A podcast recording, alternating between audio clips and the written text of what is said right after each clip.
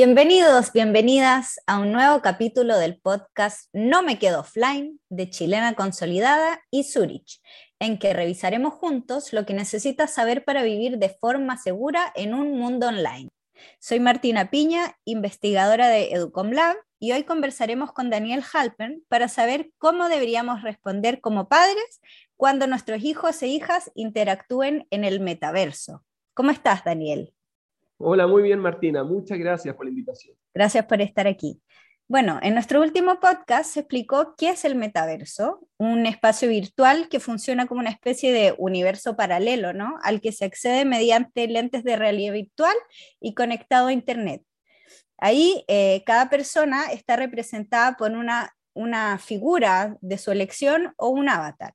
Y el tema es que se ha visto que en reportes recientes hay una serie de riesgos para jóvenes y niños, ya que al no ser un espacio controlado y que no tiene una penalización clara sobre comportamientos indebidos, aumenta el riesgo de que los adolescentes sean manipulados y victimizados por aquellos que buscan dañar a los jóvenes. ¿No, Daniel? ¿Cómo ves tú estos riesgos? Sí, la verdad es que son riesgos y son serios. Por ejemplo, el Centro de Protección de Niños en Canadá desarrolló el mes pasado un instructivo con una serie de acciones orientadas a preparar justamente a padres y madres para la realidad virtual que viene próximamente. En el reporte señalan que utilizando la aplicación VR Chat, que es una plataforma virtual en que usuarios pueden interactuar con otros avatares en un mundo de tres dimensiones, un investigador de la BBC se hizo pasar por un niño de 13 años y encontró clubes de striptease en la aplicación y numerosos hombres adultos se le acercaban a estos niños. Además,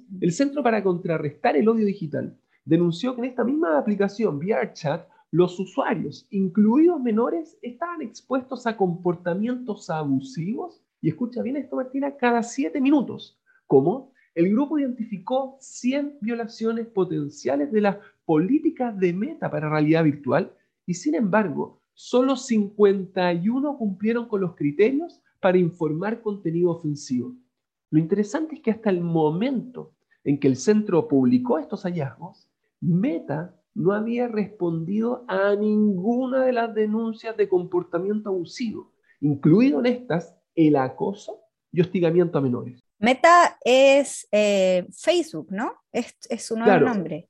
Es que Facebook cambió justamente de nombre a Meta para poder posicionarse en este universo paralelo que llaman que es el metaverso. Claro, para poner un poco en contexto también. ¿Y qué riesgos identificaron en el reporte? Bueno, hay varios riesgos que se identificaron en este reporte. Primero, el de la explotación. ¿Y por qué? Se dijo que era muy fácil que las conversaciones que comienzan en el metaverso podrían llevar a adolescentes a que sean trasladados a otras plataformas que, por ejemplo, a través de un chat de video o transmitiendo en vivo, aumentaría el riesgo de explotación hacia ellos. El segundo riesgo que expusieron fue este concepto de exponerse a contenido gráfico.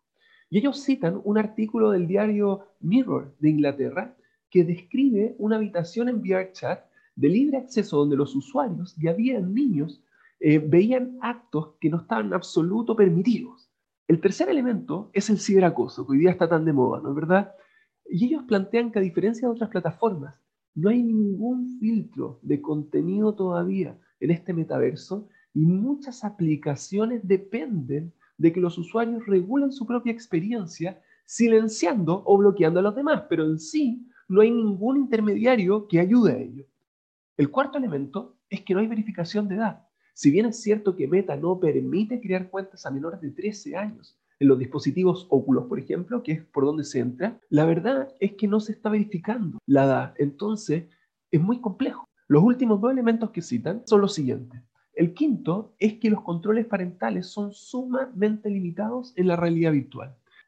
Y por último, el informe también nombra un último riesgo, como es la capacidad limitada de los padres para ver lo que sucede. A diferencia de otros videojuegos en que los padres pueden ver lo que pasa en la pantalla, con este tipo de dispositivos no pueden mucho enterarse de lo que sucede. Por ello es fundamental adquirir sistemas como Quest o Vive que transmiten lo que sucede a un teléfono, tablet o televisor inteligente. Claro, es todo un nuevo desafío, ¿no? Y, pero, ¿qué pueden hacer los padres y madres frente a estos riesgos? Mira, hay, varias recomendaciones. La primera es entender que el metaverso no está destinado a niños menores de 13 años. Si tienen un dispositivo de realidad virtual, por lo tanto, papá, mamá, por favor, cuide que su hijo no tenga acceso. Debe cerrar su sesión cada vez que lo utiliza. ¿Y recomiendas a los papás y mamás, eh, ellos deberían estar aprendiendo sobre el metaverso? 100%. De hecho, esta es la segunda recomendación que entregan los expertos, eh, que es aprender sobre los dispositivos y los juegos o aplicaciones que le interesan a tu hijo o a tu hija.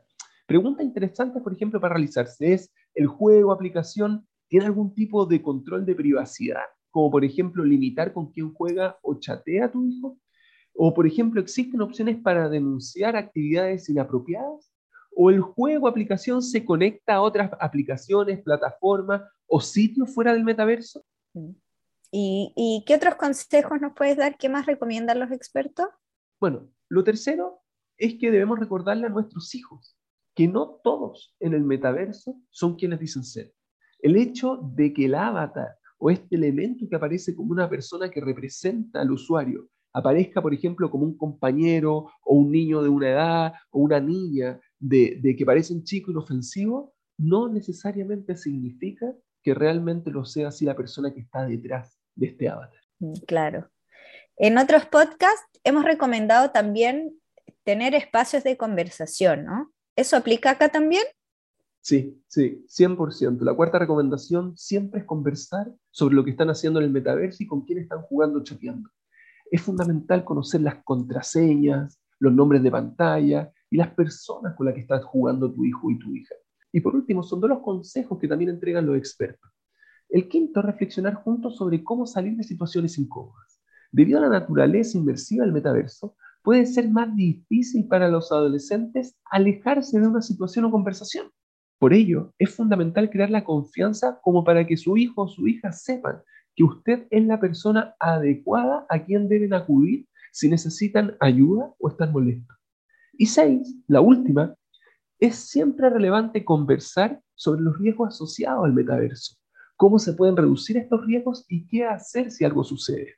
Debemos hacer que nuestros hijos e hijas entiendan que pueden hablar con nosotros sobre cualquier cosa que los haga sentir incómodos sin temor a perder el teléfono o los privilegios del juego.